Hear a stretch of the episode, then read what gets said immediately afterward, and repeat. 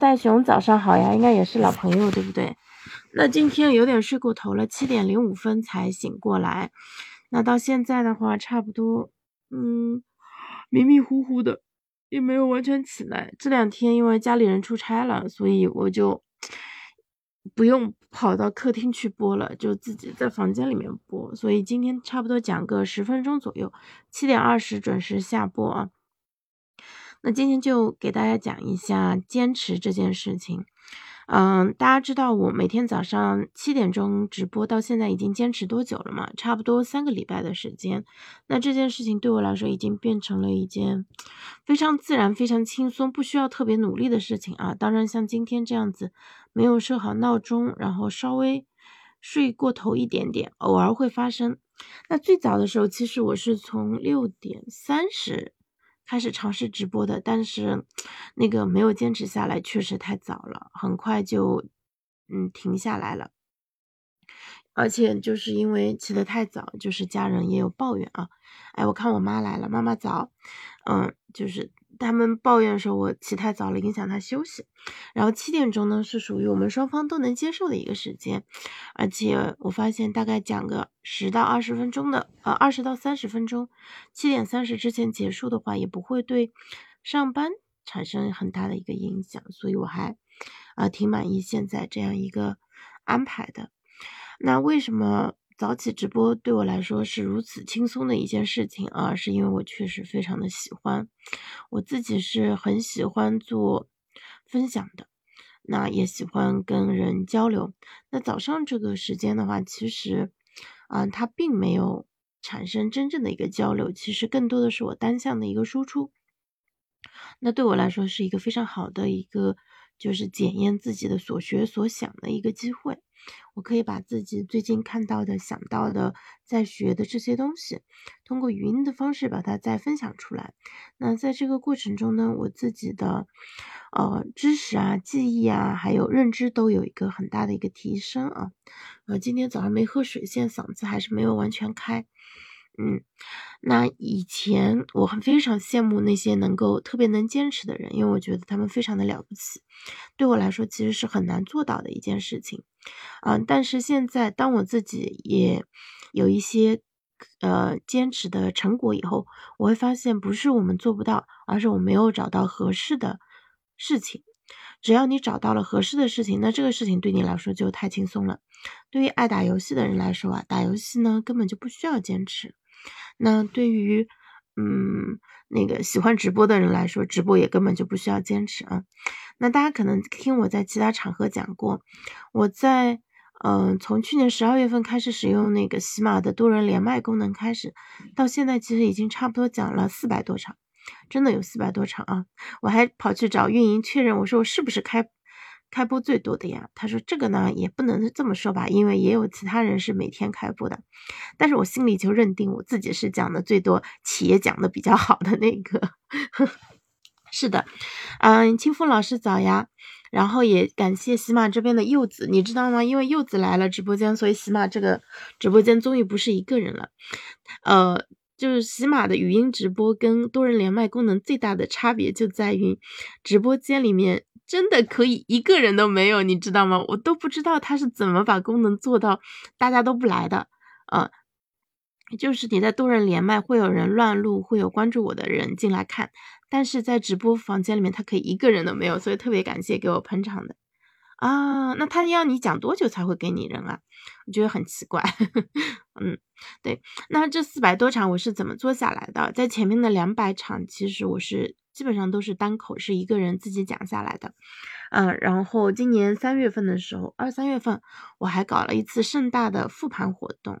啊，搞了一次盛大的复盘活动，请了四个朋友来跟我连麦，来分享一下，就是啊，坚持做这件事情给我带来什么好处，以及他们心目中我是一个什么样的人。啊，我觉得这个就是一次成功的商业互吹啊，啊，那一期我也非常开心，请到了张旭。张老师，然后任冲、古言，还有还有一个呃拍做自媒体做那个做菜的一个小姑娘叫啊考拉厨房，对他们四个人跟我连麦，聊得非常的开心。然后我准备今年十二月份的时候可以再搞一场，啊，等我把少数派那个课正式交掉以后，我们就来搞一个大型的连麦活动啊。那今年四到六月份的时候，上海就是因为封控在家里面，呃，前一个月的话，我是自己继续一个人在讲，而且那段时间我还测试了啊，喜马、抖音还有呃小红书的直播，然后发现呃那个还在小红书呃在抖音那边真的是认认真真的播了一个月。然后呢，当我听到那个牛文啊，他跟任心对谈的时候说，嗯，说他们招主播，就是有些公司招主播，他说有三个标准，一个是要特别能吃苦，第二个是要自己播过，但是没有拿到结果，这样他就会知道这件事情到底有多难。然后我就想，嗯，我不就是这样的人吗？我是真的知道这件事情其实还真的挺难的啊。但是我现在的话，在抖音那边，我基本上。就是我，我其实不是抖音的用户，因为我不看抖音的。我自己呢也不刷短视频，然后视频号这边我完全是把它作为一个生产工具。嗯，喜马拉雅这边其实我也差不多是这样子，因为我一天当中确实时间比较有限，嗯。就是我输出已经占掉了我很多的时间了，嗯，我一天大概有一到两个小时的时间是用来做输出的。那对于其他人来说，可能会把这个时间用来做输入，就是比如说我看视频啊，或者听内容啊之类的，啊。嗯，嗯我因为我的时间被输出给占满了，所以其实说实话，我是没有更多的时间去消费内容了。但是呢，我自己现在也会保持非常积极的一个信息摄取的一个状态。我平时比较喜欢用小宇宙听播客，然后另外呢，我我最近又开始用得到了。呃，潇潇是九点钟上班，但是我上班的公司比较远，我八点前要出门。我如果八点钟出门，我到公司肯定会迟到，我必须要七点五十五左右，然后就差那么几分钟啊，所以掐的比较比较准，嗯，所以我七点半要下播。那今天我上午请了半天假。嗯，我要去医院那边做一个检查，嗯，在出书的建议下，我要去做一个肠胃镜检查，嗯，今天先去预约一下。我去的中山医院是上海这边，就是它的内镜中心是在外科下面的，它是一个非常厉害的，就这这个哦不对，叫国家重点科室吧，应该是上海头牌，啊，所以我今天去预约一下。那肠胃镜检查这个事情，很多人对他会比较抗拒啊，我其实已经过了三十五岁了嘛。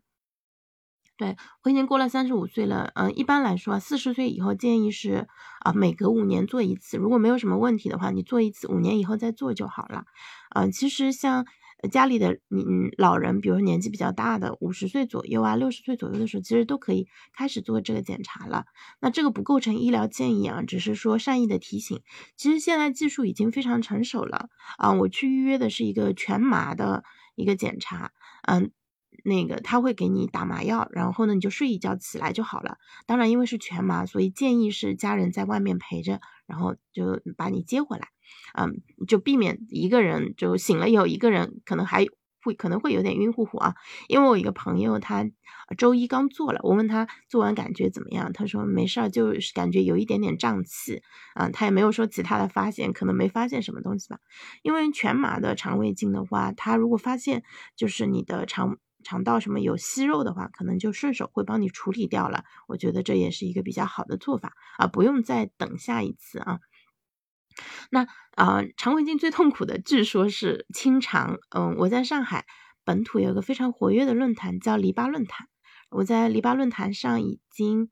呃，看了很多攻略，然后大家分就因为最近去做的人特别多，我觉得有两个原因啊，一方面就是大家确实很重视自己的身体健康了，然后呢，而且大家很愿意把自己的这个就医的经历给分享出来。第二点的话，就是呃，最近可能因为还是受疫情的影响啊，就是医院相对来说没有那么呃。人潮汹涌，就是相对来说比较容易约到，所以大家也正好趁医院比较空的时候去把这个检查给做掉啊。那啊，很多人分享自己的经验，那大家就说，其实最痛苦的就做做的本身它不难受，但是比较难受的其实是清肠，因为你必须要呃前面几天要吃流质，然后那个检查前一天要吃大量的那个泻药，就是把你的。肠子清理的干干净净，这样子医生才能看清楚。就如果里面还有很多的纤维或者什么便便的话，它其实是看不清楚的，会影响医生的一个视视线。所以你必须前面两天可能就只能喝喝流质了，什么喝点米米汤啊什么之类的。有人说他可以，他说你可以兑点蜂蜜水来喝，嗯，然后不要。呃，吃纤维，因为纤维的话，它其实是我们那个什那个排泄物的主要的组成成分。吃泻药不会疼，但是它会让你拉的非常厉害。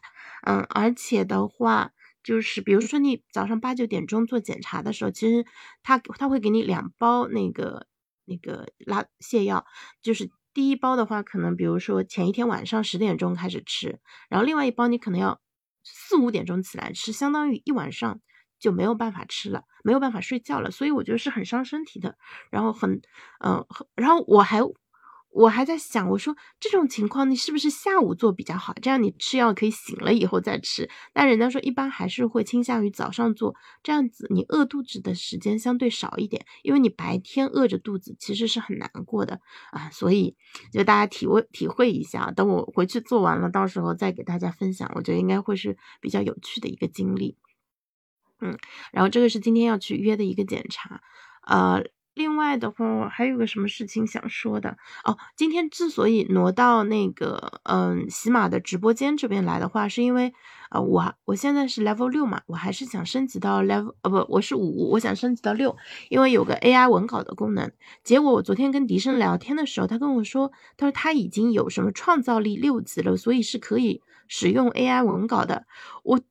我说为什么我们两个都是苹果手机？为什么你有创造力，我没有创造力？我看上去像是一个没有创造力的人吗？我今天一定要找运营先 问一下，说 能不能给我开通一下。但是如果按照正常的升级路线的话，呃，因为多人连麦功能在喜马这边算是新功能，然后也没有被纳入到升级的体系当中，所以的话就是。我们在多人连麦这边做再多的内容，其实都是不能帮助我们升级的，顶多是说你上传以后给你个两分。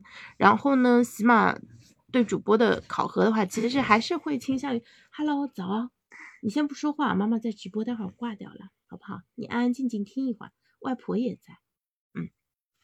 然后呢，就是他没有纳入考核，呃，所以的话，你必须要做直播，你。做的直播场次足够多的话，他会给你个五十分左右的。我现在升级差不多还差三百分不到，嗯，我决定就利用早上的时间去刷一下直播的时长。嗯，对，哎，有一个专辑有 AI 文稿，我觉得 AI 文稿的话应该还挺好玩的。嗯，是的，嗯，那个我们小朋友现在在边上啊，你今天起的还挺早的嘛。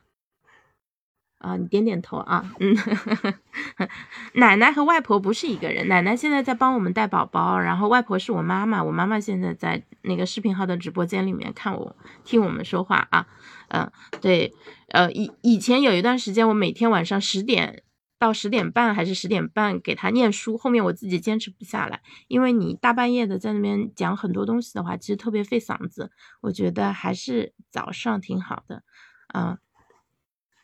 哎，AI 文稿就算了，反正但是升级这件事情的话，我觉得到六可能就差不多到顶了。下一次再做实名认证，可能要等我们的书写出来了，到时候什么申请个大咖认证啊。好的，那因为小朋友起床了，我们今天就先到这里吧。非常谢谢柚子，对啊，早上出门时间这么紧张还跟我聊天，我们回头再交流。呃，我回头给你发一个私私信吧。对我们那个什么交再交流一下啊，我我给你发了个私信，你回头有空的时候 check 一下。好的，那今天我们就先到这里了，谢谢呃清风老师，谢谢妈妈还有柚子，拜拜。怎么把视频号当成生产力工具啊？视频号呢，它不是生产力工具，嗯，那个。呃，其实喜马拉雅是我的生产力工具，因为喜马它的录音是可以保存、可以下载、可以上传到别的平台的，但是视频号你要把它下载下来会比较困难，所以我现在开播的时候，要么就喜马，如果开视频号，我会同步挂一个喜马的主要的原因，其实就是利用喜马来帮我录制。嗯，那我觉得录制下来的话，你将来不管是把它转成文字稿，还是说呃上传到小宇宙这些平台的话，其实都是比较容易的啊。嗯，当然转文字稿这个事情也是说说而已啊，自己做的东西基本上就不太会转文字稿了。然后我们我现在因为时间的关系，并没有你你不要呼哧哈哧，就是我们。因为是自己做的内容，其实并没有把它充分的给利用起来。其实，呃，一场好的活动，它应该包括这个方几个方面，比如说你要做一张海报，对吧？然后在各大平台上做一下宣传，然后呢，你可能要写一篇预热的文章，拍一个预热的短视频，然后等到活动正式开始的时候再呃转发呀，然后邀就呃提前转邀请呃嘉宾和粉丝，对吧？然后。让他们就留出时间来，然后在活动当天的时候，你再多转转朋友圈啊。朋友圈其实应该多转几次啊，那个微信群就转一次就好了。因为为什么朋友圈要多发几次？是因为大家现在其实不会很长时间的刷朋友圈，所以你不能保证你的东西会被人家看到。这个是直播过程中的运营。那直播结束以后呢，对吧？会有录音加逐字稿啊，然后呢就会变成播客加上。呃，公众号的形式。另外的话，还有一个使用方法是使用，就是把精彩的片段剪下来做成短视频，这个叫切条，然后再形成二次传播。然后，对我觉得这个差不多是一套比较完整的一个流程了。好的，那回头我们再交流啊。今天就先到这里，谢谢柚子，谢谢清风和妈妈，拜拜。嗯，你可以跟大家说拜拜。你不说了啊？你真乖，拜拜。